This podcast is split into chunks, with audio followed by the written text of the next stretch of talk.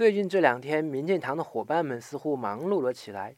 我自己是初入北京，昨天才回到堂里，已经并将持续体验着一个人的样子。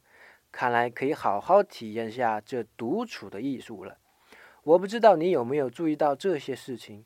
大部分的人都在不停地被某些事物所占据，人们越来越世故以及世俗，各式各样的娱乐，数不清的书籍，报纸上整版的体育运动。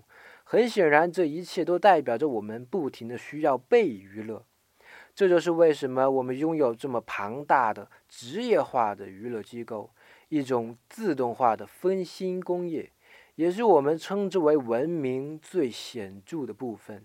当然了，归根到底，也许是因为人们对于单独面对自己是多么的恐惧呀。今天回复“孤独”两个字，给你看看克里希那穆提是如何说的。